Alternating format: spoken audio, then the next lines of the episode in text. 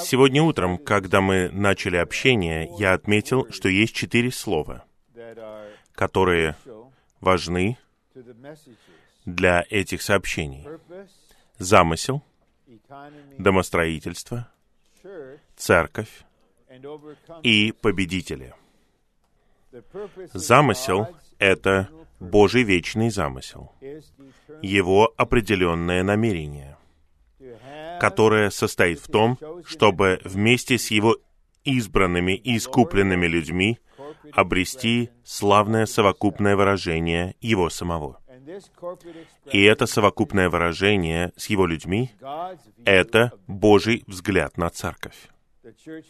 Церковь — это Божье жилище, это тело Христово, это один новый человек, и когда Господь вернется, она будет Его невестой, Его парой. Божественный замысел — это Божий план и устроение для того, чтобы осуществить Его замысел, благодаря тому, что Он будет понемногу раздавать себя день за днем в нас, пропитывая нас Богом, пока каждая часть нашего существа не будет пронизана им. Итак, у него есть устроение, и в этом устроении у него есть возможность раздавать себя в нас. Когда Господь был здесь, это записано в Евангелии от Матфея, Он сказал, «Я построю мою церковь». Когда Он сказал эти слова, Он провозглашал, что Он исполнит Божий вечный замысел, который состоит в том, чтобы обрести одну вселенскую церковь, тело Христова. Его понимание церкви не такое, которое преобладает сегодня в религиозной системе. Мы должны вернуться к началу, к тому, что Господь раскрыл, к тому, чему учили апостолы. Подлинная церковь, моя церковь. Затем он также сказал в 18 главе Евангелия от Матфея, «Скажи это церкви». Итак, есть моя церковь, вселенское тело Христова, и есть церковь, выражение тела Христова по одному в каждой местности, для того, чтобы на практике осуществить Божий замысел и его домостроительство. И затем последнее слово — это победители. От греческого слова по-английски это Nike. Я вижу, что сегодня у некоторых из вас обувь победителей. Это не сделает вас победителем. Но это откуда исходит это слово. И глагольная форма это не као, покорять. И мы знаем из самого Нового Завета, что сам Христос и только Христос является победителем, покорителем, тем, кто побеждает. Но в Откровении 2 и 3 он призывает победителей из церквей. Тех, кто не будет пытаться побеждать, а тех, кто признает, что они могут быть победителем только если они позволяют Христу жить в них, устраивать себе дом в них и делать их своим воспроизведением. Вот в чем состоит Божье намерение. Поэтому в первом сообщении мы рассмотрели Божий вечный замысел, почему Он сотворил Вселенную, почему Он сотворил нас и почему Он спас нас. И мы ценим слова Павла во втором послании к Тимофею 1.9. Бог спас нас согласно своему собственному замыслу. Бог спас нас не для того, чтобы мы отправились на небо. Это религиозная мысль, которую приписывают 14 главе Евангелия от Иоанна. Дом в Евангелии от Иоанна в 14 главе — это церковь как жилище Божье. И место, приготовленное в доме Отца, это место, приготовленное для вас благодаря смерти и воскресению Христа. И когда вы находите церковь, и вы возвращаетесь домой, у вас появляется ощущение внутри «Я дома, вот мое место здесь». Но Господь из-за усиленных нападок врага, когда наступит конец века, и из-за того, что ему необходимо восстановить Божье откровение о церкви посреди земли, наполненной всевозможными христианскими и религиозными организациями, учреждениями, сектами, деноминациями. Все это человеческие изобретения. Это не церковь, согласно Богу. Мы признаем, что дорогие, драгоценные верующие есть повсюду. Мы не пытаемся классифицировать их мы говорим о них только положительно. Но религиозная система — это не то, что Бог запланировал в начале. Наш выбор таков. Мы или говорим, ну, мы отталкиваемся от того, что имеем. Это подобно тому, как иудеи говорят, вот мы застряли в Вавилоне. Давайте останемся здесь. Давайте построим дом. Давайте откроем бизнес храм мы не можем построить, давайте построим синагоги. А вот люди говорят, что Бог хочет, чтобы мы вернулись в Иерусалим. О, они экстремисты какие-то. Это опасно, это рискованно. Но они возбуждены, и они уходят из Вавилона, и они возвращаются назад в Иерусалим. И они заново строят дом, они восстанавливают город, и поскольку они вернулись, Господь Иисус мог родиться в святой земле, пророчество, о чем мы видим в Библии. И тот же самый принцип относится к нам. Церковь должна быть восстановлена. Церковь Филадельфии в Откровении в третьей главе обозначает восстановленную церковь. И в восстановленной церкви Господь должен произвести победителей, которые на самом деле будут исполнением Божьего замысла и на самом деле будут завершением Божьего домостроительства. Они не только будут это делать, они будут этим. Я говорю, что они будут этим, потому что Божий замысел состоит в том, чтобы произвести невесту для своего сына. Евангелие от Матфея, 22 глава. «Царство небес подобно царю, который приготовил свадебный пир для своего сына. Это было в сердце отца. Он сделал все устроения для этого свадебного пира. Его сын прошел через процесс, и сейчас он первородный сын, он муж, и отец в сыне, как дух, производит многих членов тела Христова. И те, кто выбирает путь Божьего домостроительства и открывается для Господа, чтобы Он жил в них и воспроизводил себя в них, они будут победителями, побеждающими. И, духовно говоря, когда они включат свои пневматические телефоны, не айфоны, а пневматические телефоны, они увидят, ага, вот я получил сообщение от неизвестного адресата. Вы открываете входящие сообщения, и там написано «Вы приглашены». Это официальное приглашение на свадебный пир Агнца. И не волнуйся о том, что тебе нужно делать, что тебе надеть. Только те, кто уже приготовил свадебную одежду, приглашен. Просто продолжай наслаждаться мной, пока через мгновение я не заберу всех вас с собой, и вы окажетесь в наиболее славном положении, о котором даже невозможно мечтать. Итак, Господь должен произвести определенных верующих. Его путь состоит в том, чтобы обрести людей, работать над людьми.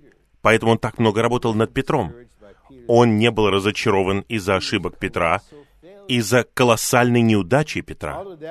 Все это было частью обучения. чтобы Петр и другие поняли, не полагайтесь на себя.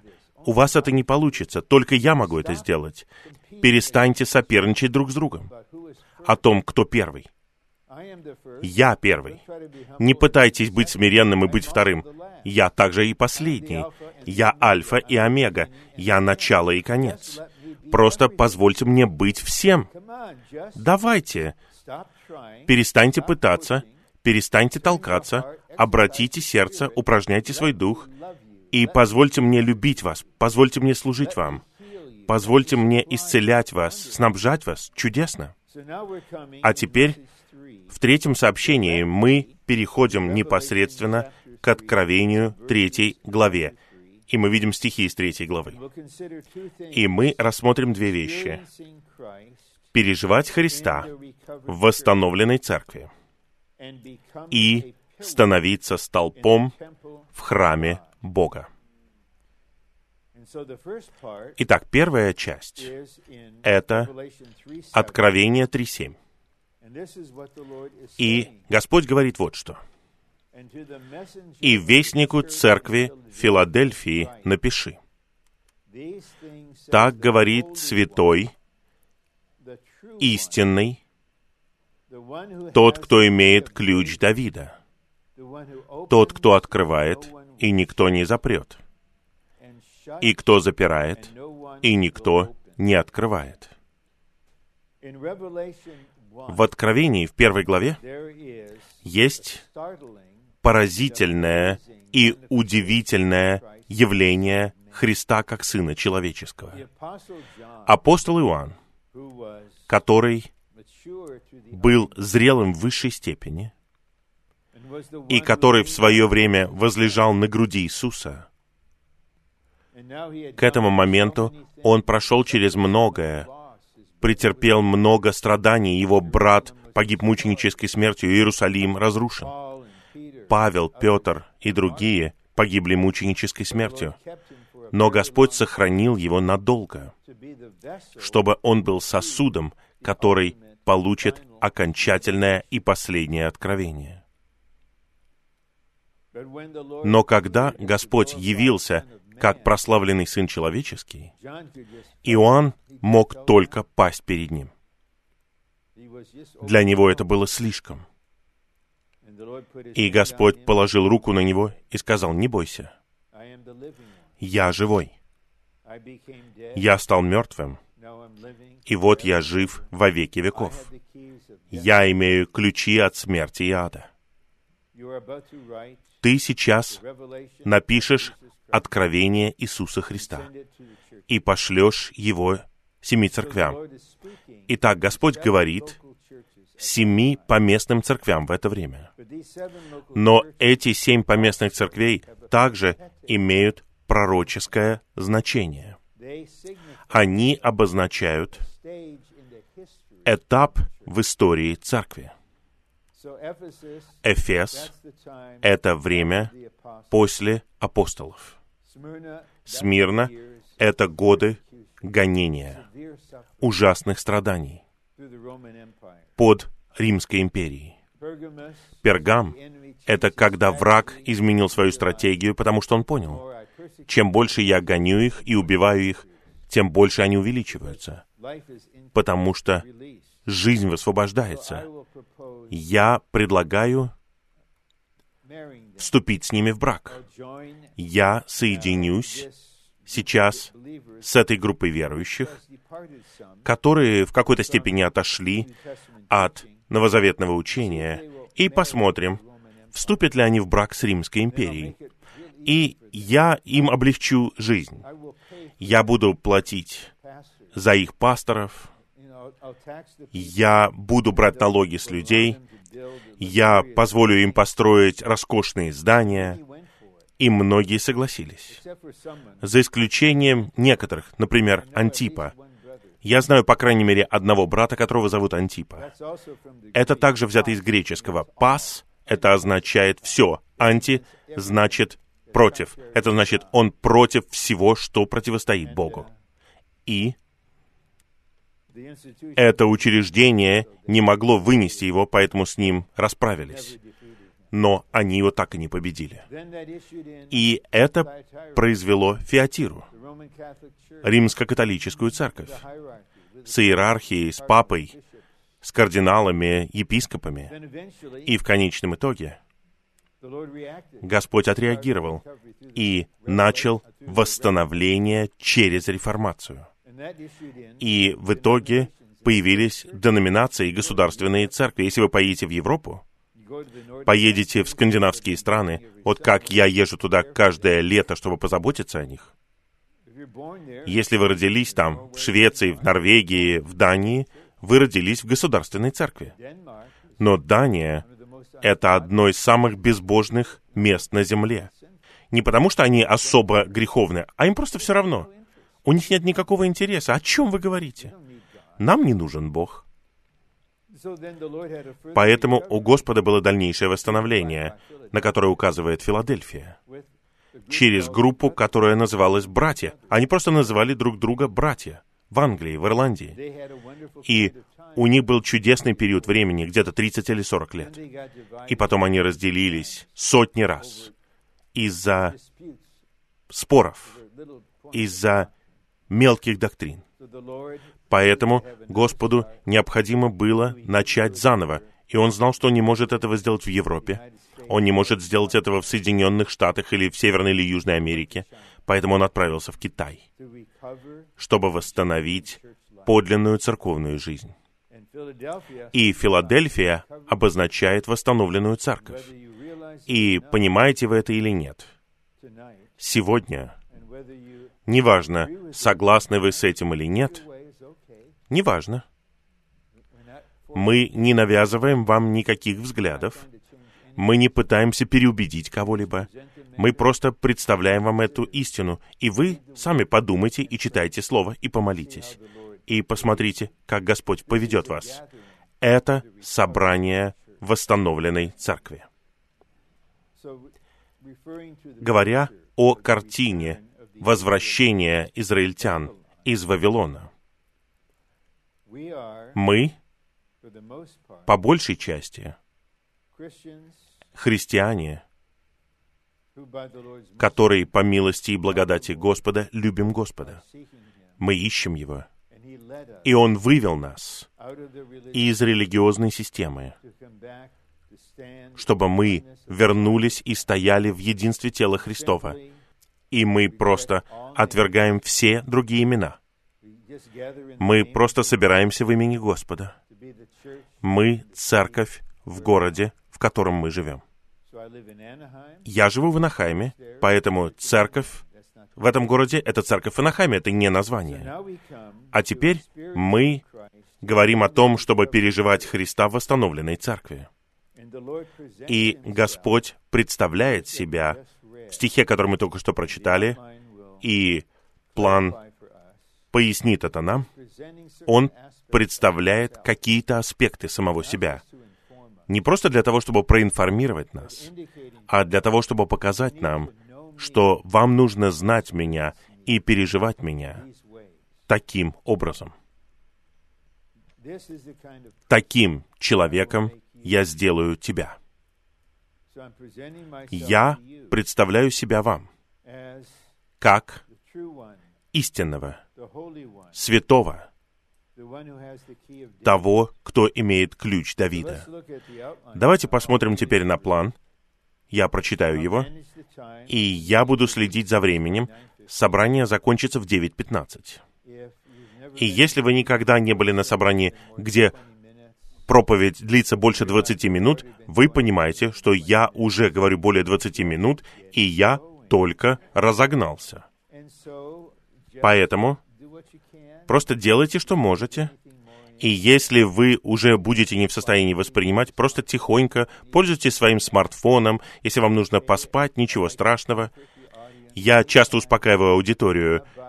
Если вы засыпаете, меня это не беспокоит, потому что однажды я заснул в то время, когда говорил. По крайней мере, это было не сообщение, которое я давал, это был урок, в школе в Калифорнии. Но ученики были очень драгоценные, но они были умственно отсталыми, И поэтому им потребовалось довольно долгое время, чтобы понять, что учитель заснул. Но это продлилось не очень долго. Представляете, если я могу заснуть сам, говоря, как меня будет беспокоить, если кто-то заснет, если я говорю. Потому что нам потребуется где-то минут сорок, чтобы добраться до сути всего этого. И потом у нас останется где-то минут 25 для того, чтобы многие из вас подтвердили, дополнили, засвидетельствовали об этом слове. А.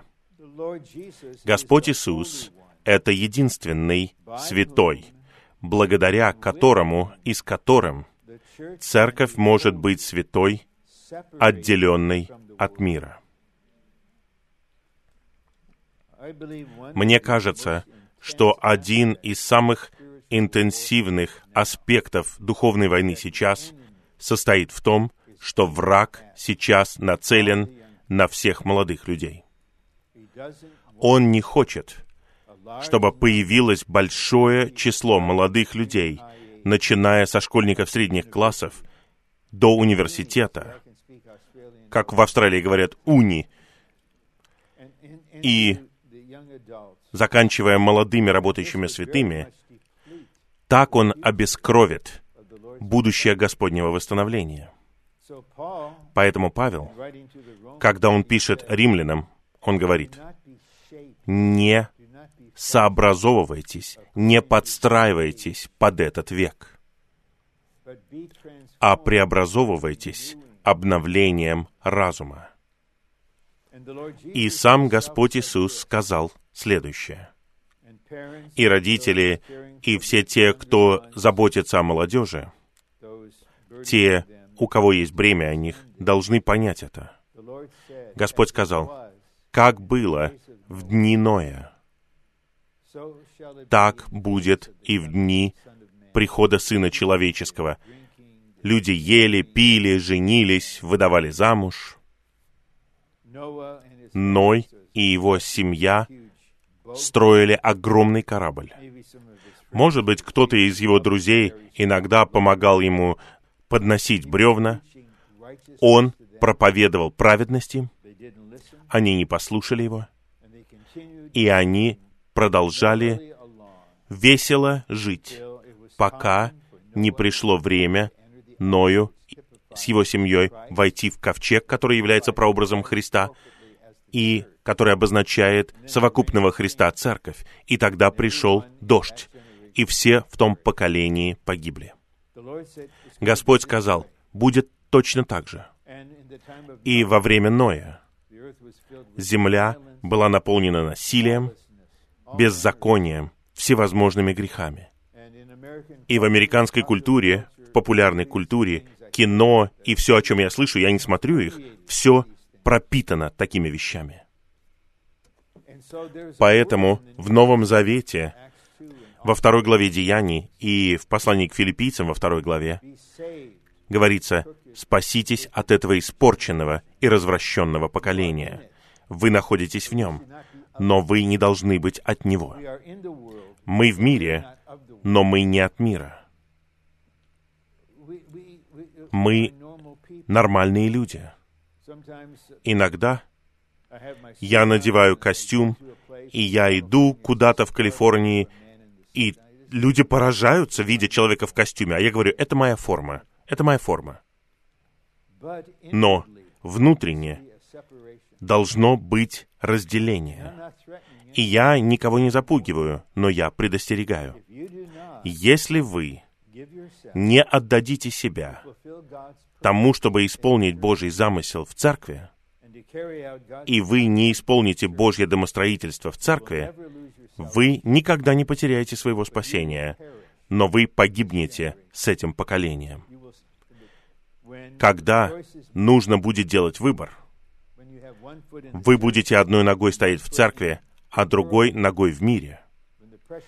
Когда придет давление, вы уберете ногу из церкви и окажетесь сами знаете где. И мы обязаны объяснить вам. Мы не можем контролировать ситуацию в мире. Мы не можем сказать, что все будет приятно для нас. Я не говорю о молодом поколении в Соединенных Штатах согласно стереотипам, но многие из них попадают в категорию, которую я называю нарциссисты, нытики. Все сосредоточено на вас. Мне обязаны дать вот это, я должен получить вот это, я хочу, чтобы правительство сделало вот это для меня. Я должен занимать деньги, чтобы получить университетское образование. Я не должен платить. Мои родители должны платить. Это для стариков. Давайте вы все долги мне простите. Это так печально. Но посреди этого Господь завершает свое восстановление. Он осуществляет свой замысел. Поэтому нам нужно знать Христа как святого, который отделен от мира. И теперь подпункты. В Деяниях 3.14 Петр говорит о Христе как святом. В этом стихе слово «святой» означает, что Иисус Назарянин был абсолютно для Бога и абсолютно един с Богом. Библия учит нас тому, что спасается целый дом, и у нас есть право верить, что наши дети будут спасены и получат вечное спасение но мы не можем решать их духовное будущее и их судьбу. Не можем. Они не роботы. У них есть воля. И многие из нас знают, что мы думаем, когда у нас рождаются маленькие дети, мы думаем, это самое трудное — воспитывать этих детей. Давайте я заверю вас, чем старше они будут становиться, тем больше будет болеть ваше сердце, и тем больше вы будете страдать в своем существе, потому что вы так их любите. Вы растили их для Божьего замысла, но вы не можете контролировать их. Что вы можете поделать? Но мы можем принять решение перед Господом. Не дать ему обещание, а принять решение. Я выбираю быть для Бога. Я живу для Божьего замысла, я живу для Божьего домостроительства, и я выбираю быть единым с Богом. А теперь, Господь, сделай меня абсолютным. Сделай так, чтобы я был единым с Тобой. Я могу выбрать быть абсолютным, но я не могу быть таким. Только Ты абсолютен. Только Ты абсолютно един с Богом. Поэтому, Господь, делай это во мне. Я не буду пытаться, а потом осуждать себя, и снова пытаться и осуждать себя. Это изматывает нас. Просто сделайте выбор и скажите, «Господь, Ты абсолютный, Ты всесожжение, Ты един с Богом». Подпункт Б. Согласно значению слова «святой» в Библии, оно обозначает того, кто абсолютно отделен для Бога, предназначен для Бога и един с Богом. Во всей человеческой истории таким был только Иисус. Не пытайтесь подражать Ему. Позвольте Ему устроить себе дом в вашем сердце. Позвольте Ему жить в вас. Два. Будучи святым, Христос неограниченный, неисследимый и несравненный. Он просто неисчерпаемый, он всеобъемлющий Христос. Три. Святой — это Христос, Сын Давида, в ком сосредоточены и передаются Божьи милости. В нем мы получаем драгоценное качество Бога. Я могу жить, я все еще живу, потому что Бог милостив. Он Бог милости. Я люблю этот стих в 9 главе послания к римлянам, как многие из вас. Не от того, кто бежит, не от того, кто хочет, а от Бога, являющего милость. Мы здесь сегодня не потому, что мы решили быть здесь, не потому, что мы приняли такое решение своей природной силой.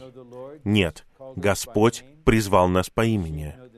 Овцы знают голос пастыря, и по его милости мы готовы посвятить субботу вечером тому, чтобы быть здесь час сорок пять минут, петь, молиться, слушать Слово и говорить во взаимности, потому что в нас есть что-то, что предназначено для Бога, для Божьей воли и для Божьего замысла.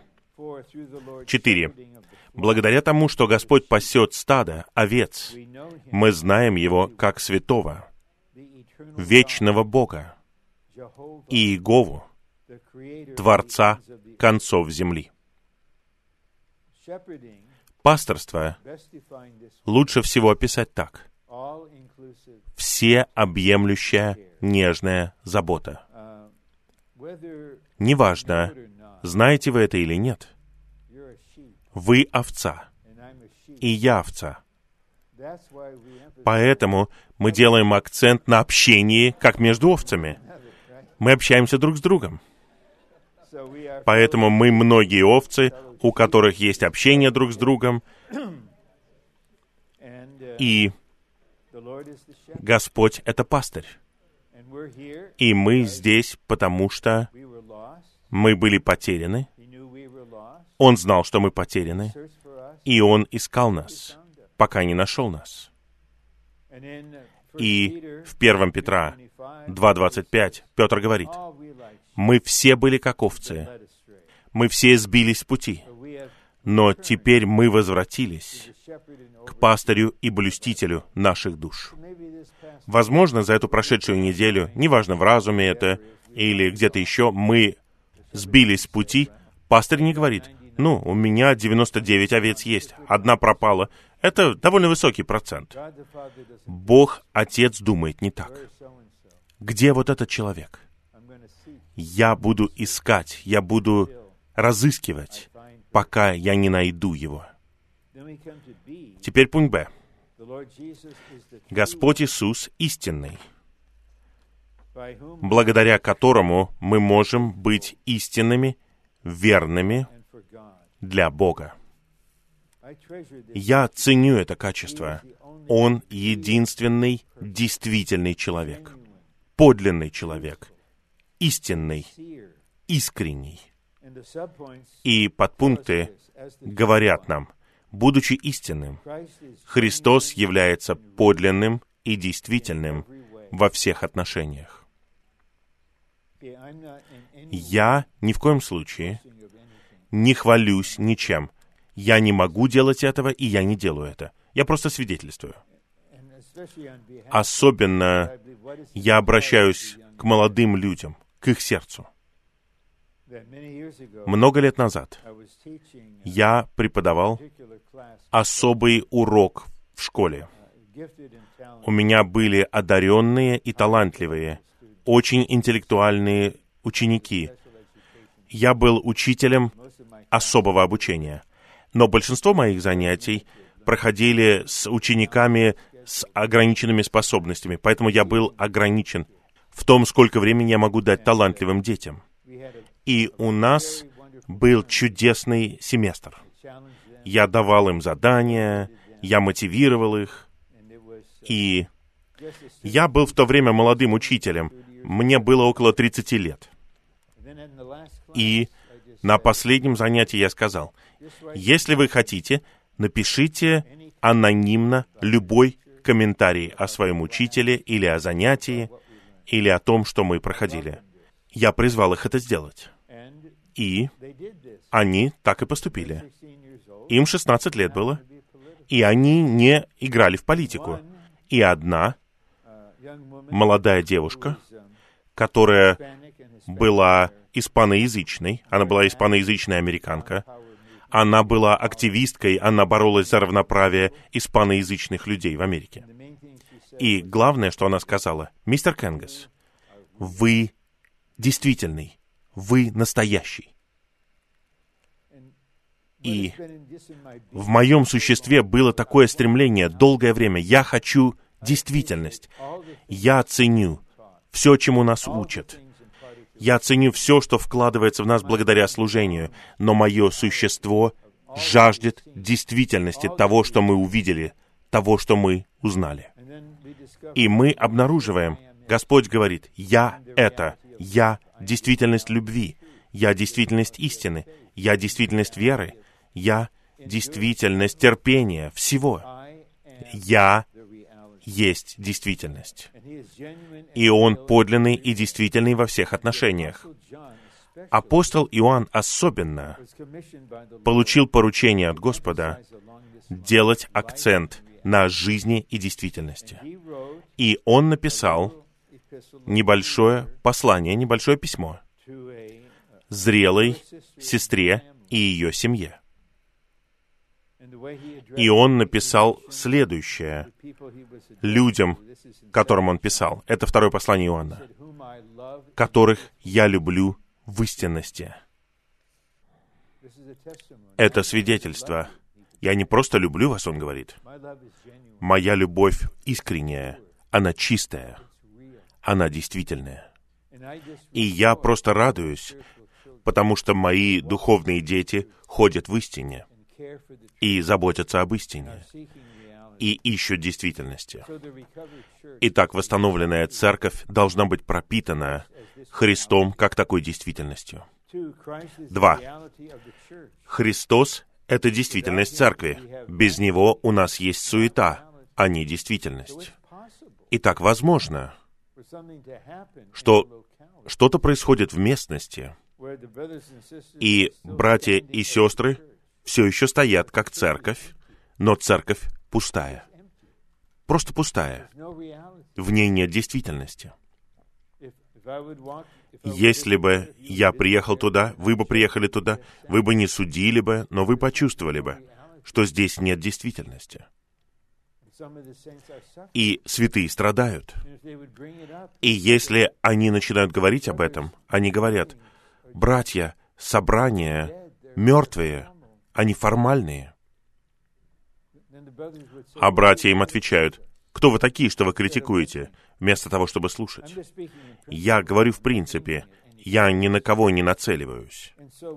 Итак, мы признаем, мы не лучше других, мы не неуязвимы, мы можем оказаться или в суете, или в действительности. Давайте выбирать действительность. Три. То, какова действительность в Иисусе, это то, какой на самом деле была жизнь Иисуса, описанная в четырех Евангелиях. Все, что Он говорил, было подлинным. Каждое слово из Его уст было истинным. Я говорил об этом раньше. Он встал перед Понтием Пилатом и сказал, «Я для того рожден и для того пришел в мир, чтобы свидетельствовать об истине. Всякий, кто от истины слышит мой голос. И Пилат говорит, что есть истина? Истина стояла прямо перед ним. И затем в послании к Ефесиным 4.21 Павел говорит о том, что мы должны научиться Христу, согласно тому, какова действительность в Иисусе. И в Евангелии от Матфея 11 главе Господь говорит, «Придите ко мне и научитесь у меня. Я кроток и смирен сердцем. Научитесь тому, какой я. И я хочу сделать вас такими же, как я». И одно из его качеств — это действительность. Сущность жизни Иисуса — это действительность. Итак, все, что Он говорит вам, это действительно. И все, что Он говорит вам, побуждаемо любовью, как в песне песней.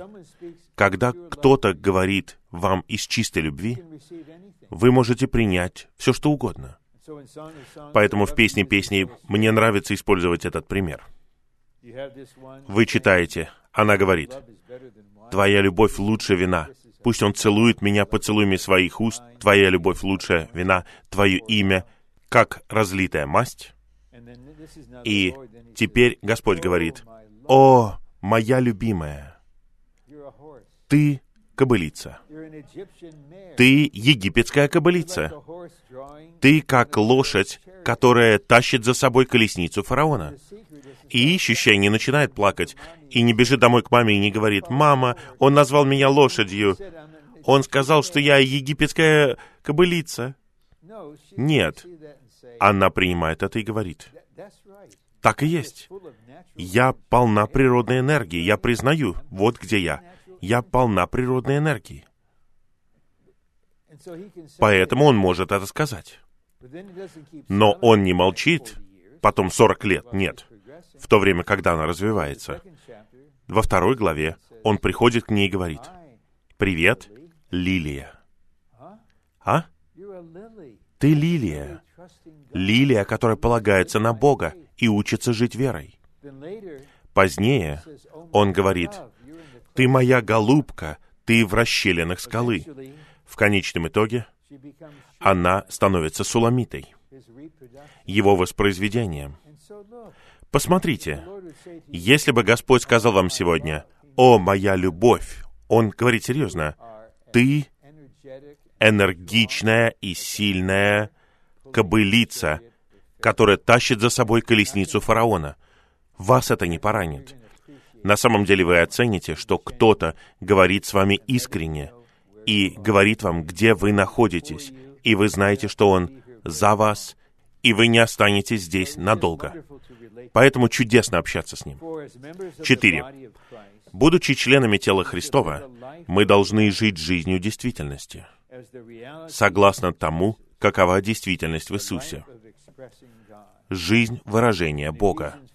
В послании к Ефесянам в 4 главе, в стихе 22, Павел говорит, «Снимите себя старого человека». В 23 стихе он говорит, «Обновляйтесь в духе разума». А в 24 он говорит, «Облекитесь в нового человека». И потом он говорит, что этот новый человек состоит из действительности. Из действительности. Старый человек составлен из обмана.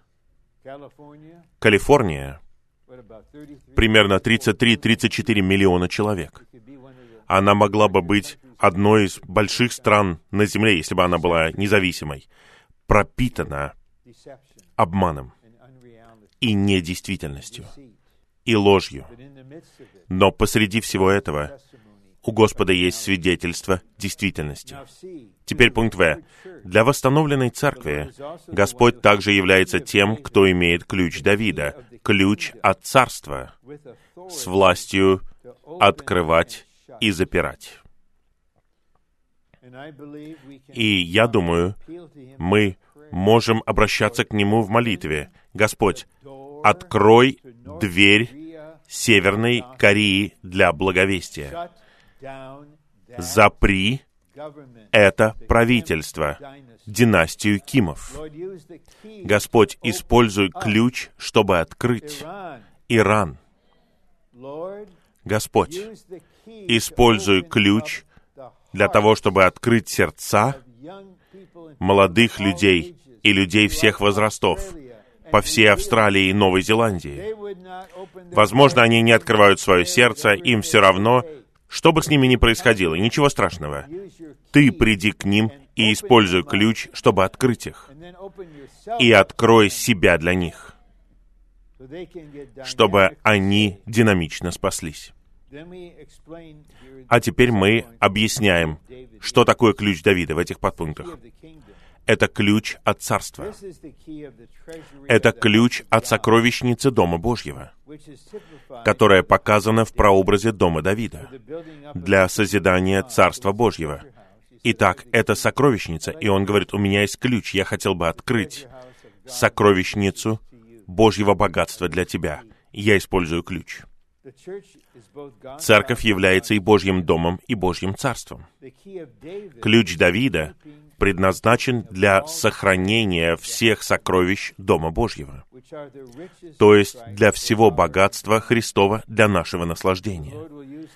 Итак, Господь будет использовать ключ, чтобы открыть Слово для вас, открыть сокровищницу Его неследимого богатства. Подпункт Б. Ключ Давида предназначен для сохранения всех сокровищ Дома Божьего, то есть всего богатства Христова для нашего наслаждения. На сердце у Господа есть вот что. Он хочет, чтобы у вас была жизнь наслаждения им. И нам нужно узнать, и в конечном итоге молодые люди слышат об этом снова и снова, что есть много вещей, которые доступны для них и которые приносят им радость. И одно дело, когда я говорю от Господа, «Твоя любовь лучше вина». Вино — это земное наслаждение. Одно дело, когда я это говорю. Это не сильно влияет на них. Но когда сестра говорит, и ей 17 лет, она говорит своим друзьям в школе, наслаждение Христом намного лучше, чем любое, что угодно.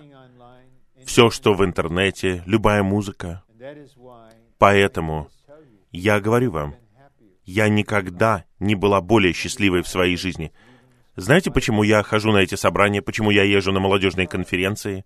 Потому что Христос преподносится мне, и я просто счастлива. Господь хочет этого. Это нормально.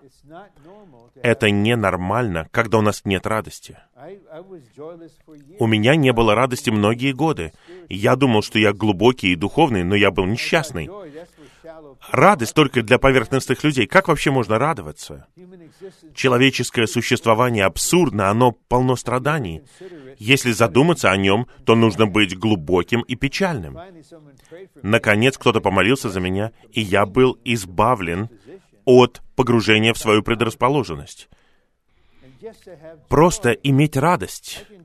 Я уверяю вас, я сейчас счастливее, чем когда-либо за всю свою жизнь. Конечно же, у меня есть особая помощь. Кое-что особенное произошло 12 марта 2017 года. И было свадебное собрание в Анахайме, и я был женихом. У меня было блаженство и счастье. Но источник счастья — это Христос во всем Его богатстве. И Он хочет открыть это сокровище для нас. Итак, Христос — это тот, кто может открыть и запереть дверь сокровищницы с Божьим богатством, воплощенным в нем. Ключ Давида открывает всю Вселенную для Бога. Вау! Давид представляет Бога, утверждающего Божье Царство на земле, и имеет ключ Божьего владычества. Господь говорит церкви, восстановленной церкви в Филадельфии, «У меня есть ключ Давида. Вся власть на небе и на земле дана мне. И я хочу применять этот ключ и власть через вас, особенно через ваши молитвы. В молитвах на молитвенных собраниях и особым образом, когда сестры молятся. Когда сестры молятся таким образом, небеса радуются, и враг трепещет. Я однажды был у себя в офисе, и я знал, что есть группа опытных служащих сестер, которые молятся. Они собрались вместе и попросили одну из них прийти ко мне в офис и спросить, «Рон, а Можем ли мы участвовать в духовной войне? Мы вот столкнулись с ситуацией с одной молодой женщиной. Это вопрос жизни и смерти. Буквально. И я сказал, конечно же, конечно. Вы члены тела. Вам нужно быть только покрытыми. И мы покроем вас. И они тогда пошли и использовали ключ в молитве. И они спасли жизнь этой молодой сестры и во всем ее пути произошел поворот.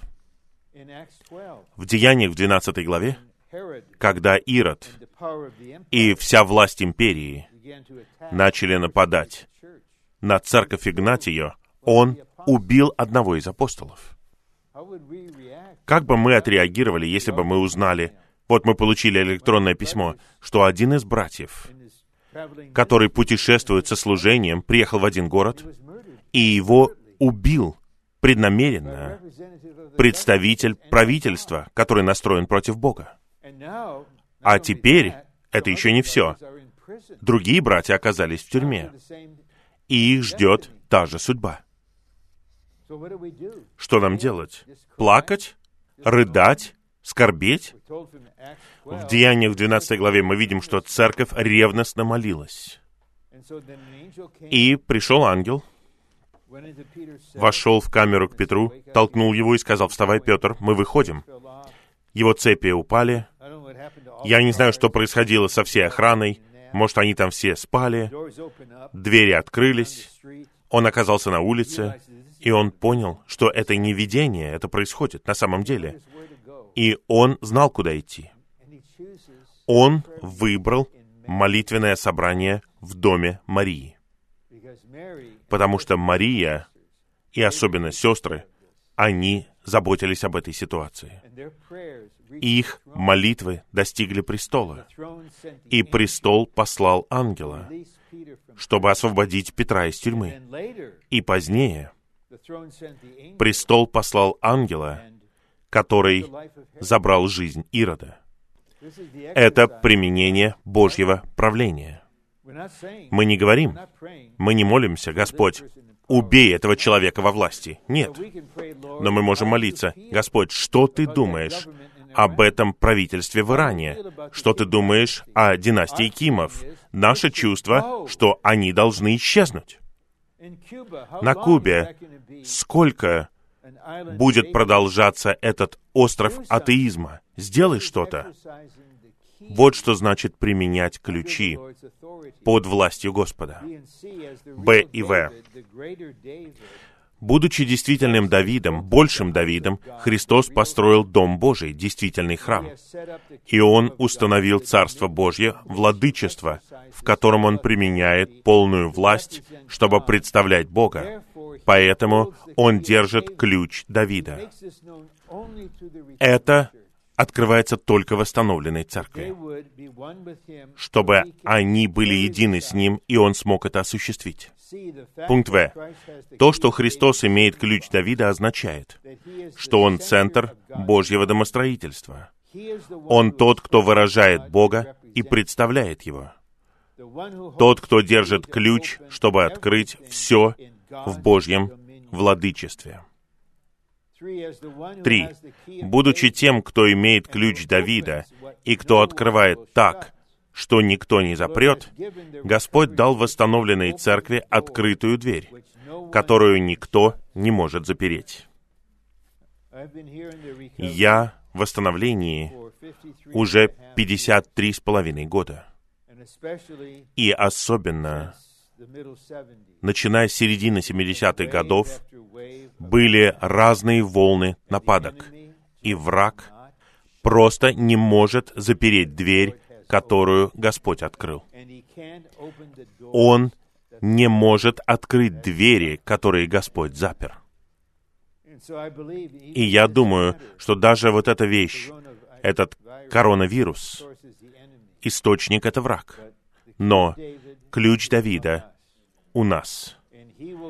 И Он даст нам молитвы, которые высвободят Божью власть, чтобы полностью управлять этой ситуацией и защитить святых, и защитить церкви, и защитить церковь в Ухане, потому что мы не просто сидим здесь и плачем и скорбим. Христос с ключом Давида здесь. Он говорит, «Я хочу применять его через вас. У меня есть вся власть, но я хочу осуществлять все это через вас. Поэтому я буду обучать вас делать это. И я верю, что молитвенное служение церквей достигнет вершины, такой, которой никто из нас никогда не видел. Почитайте книгу «Молитвенное служение церкви» брата Ни, и увидите, что он жаждет этого. И я верю, что за 20 лет его служения он молился об этом. Теперь мы переходим ко второму пункту. Это стихи 11 и 12 А из третьей главы Откровения. Там говорится, «Я прихожу скоро, удерживай то, что имеешь, чтобы никто не взял твой венок. Тот, кто побеждает, его я сделаю столпом в храме моего Бога, и он уже ни в коем случае не выйдет вон. Мы остановимся на этом. Завтра мы сосредоточимся на второй части этого стиха. Тут говорится, «Его я сделаю столпом в храме моего Бога». Но здесь мы видим небольшую проблему. Храма нет. Храма нет в Новом Иерусалиме. И почитайте Откровение 21 главу. Господь Бог всемогущий и Агнец. Вот это храм. Послушайте, просто проследите эту мысль. Нет материального храма.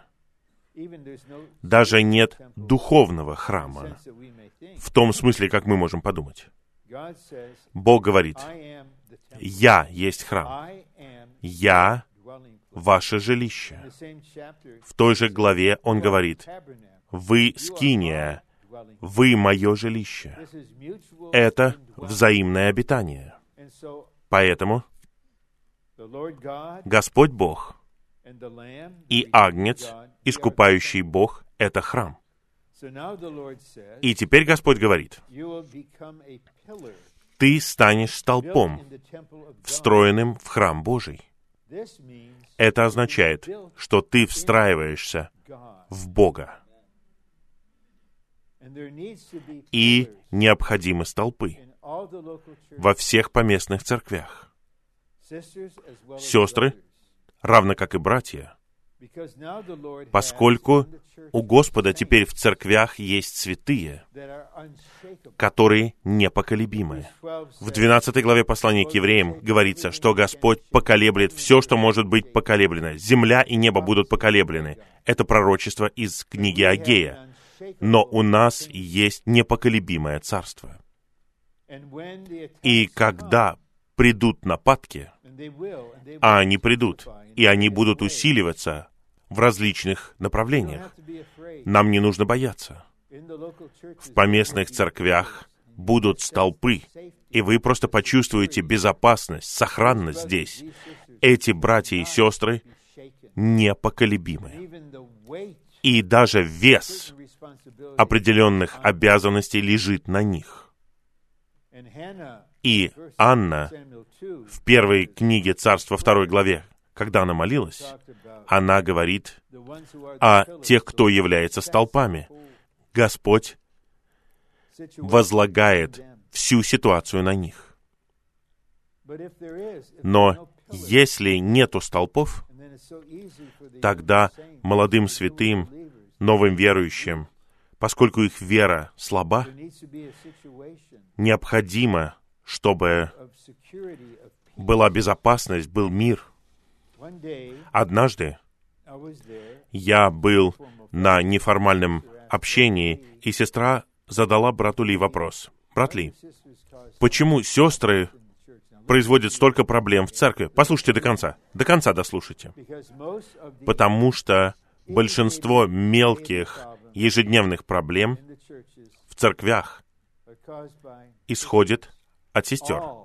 Но все огромные, большие, разрушительные проблемы исходят от братьев. Я все высказал, все честно. Вы делаете только мелочи. И сестра задала вопрос, почему? И брат Ли отметил две вещи. Тщеславие и отсутствие безопасности. Поэтому существует особая нужда во всех нас. Но она больше проявляется в женщинах. Нужда в безопасности. Не нужно стыдиться этого. Это человеческая нужда в нашей ситуации.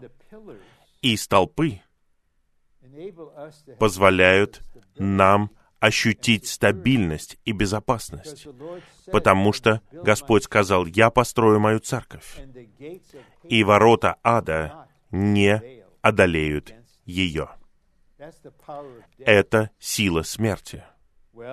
Ну, смерть побеждает все, кроме жизни воскресения.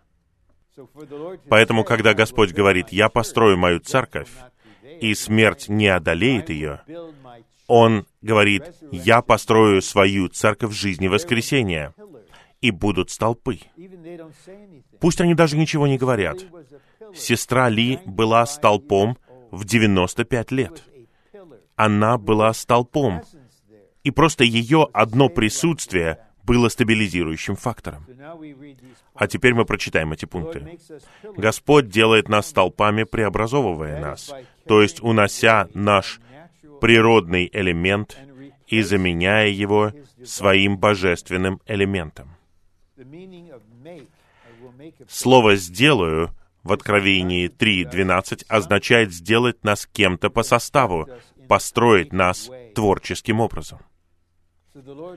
Поэтому Господь хочет внедрить себя в наше существо, в своей непоколебимости, в своей прочности, чтобы ничто не поколебало нас. И человек в славе молится об этом, чтобы его жизнь была явлена во мне. Ничто не может поколебать его. Когда его арестовали в саду, он был полностью в мире. Петр, неопытный фехтовальщик, имел меч. Он говорит, я буду действовать. Раз! И отрезал кому-то ухо. И Господь теперь должен это ухо приставить назад. И говорит, Петр, чаша, которую Отец дал мне, разве я не буду пить ее? Он полностью в мире. Нам необходима такая личность мира в нас. И тогда мы будем столпом мира. Мы будем столпами мира которые составлены из этого элемента. Два. В церковной жизни сегодня Господь делает нас, составляет нас столпами в храме Божьем. Итак, Он делает нас, Он составляет нас. Я хотел бы сказать, что мы люди, которые в процессе, мы в движении, мы продвигаемся вперед, мы развиваемся. А теперь Он делает нас, составляет нас. Мы все в процессе. Работа Господа в Церкви состоит в том, чтобы внедрить себя в нас, сделав нас по составу столпами в храме Божьем. В Откровении 21-23 мы видим, что в Новом Иерусалиме сам Триединый Бог будет храмом. Мы должны соединить эти два стиха вместе. «Я сделаю тебя столпом в храме Божьем». Кстати, храма там нет. Бог есть храм. Я буду встраивать тебя в Бога. Как враг может прикоснуться к тебе? Если он попытается прикоснуться к тебе, он будет касаться триединого Бога, и он будет касаться всего тела Христова. Первое, то, что победители будут столпами в храме, означает, что они будут столпами в триедином Боге. Это подразумевает слияние с триединым Богом и составление им. Итак, мы находимся в этом процессе. Мы не знаем, где мы, но у Господа будет возможность показать нам это, как Он это делал в «Песне песней». Он показывает, ты кобылица, ты голубка, ты столб, ты мой сад, ты прекрасна, как Фирца, красиво, как Иерусалим, ты также грозная. Представляете, какой женой мы будем? Мы будем прекрасной, красивой и грозной для врага. То же самое выражение, прекрасное, красивое для Господа. Как вы думаете, на что это будет похоже? когда мы встретимся с Ним. Вы когда-нибудь обращали внимание, что песнь песни начинается и заканчивается поцелуем? В первой главе говорится, «Пусть он целует меня поцелуями своих уст». Восьмая глава, стих первый. «Если бы я нашла тебя на улице, я бы целовала тебя». Я понятия не имею, что будет, это не раскрыто, но я не думаю, что когда жених Господь встретится со своей невестой, он будет как джентльмен и скажет, «Как у вас дела? Меня зовут Иисус. А вы кто? О, приятно познакомиться с вами. Мне очень нравится эта строчка из гимна. «Как бесконечно сладостна встреча невесты с женихом своим».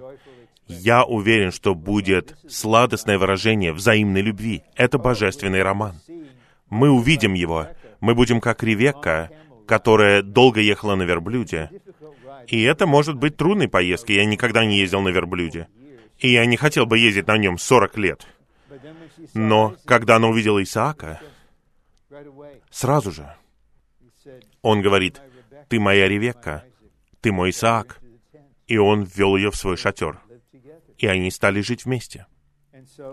Итак, это произойдет. Мы будем столпами в триедином Боге, мы будем составлены им. В. Даже в сегодняшней церковной жизни побеждающие святые являются столпами в триедином Боге. Я снова повторяю, это и братья и сестры. Это не что-то только для мужчин, только для крутых парней. Природная сила не устоит, когда вы будете участвовать в духовном сражении с врагом. Вы узнаете, насколько слабы и трусливы вы, когда вы сражаетесь против такого врага. И вдруг вы видите сестру, которую ничто не может поколебать, которая может молиться молитвами связывания и развязывания и провозглашать победу Христа. И вот куда мы движемся.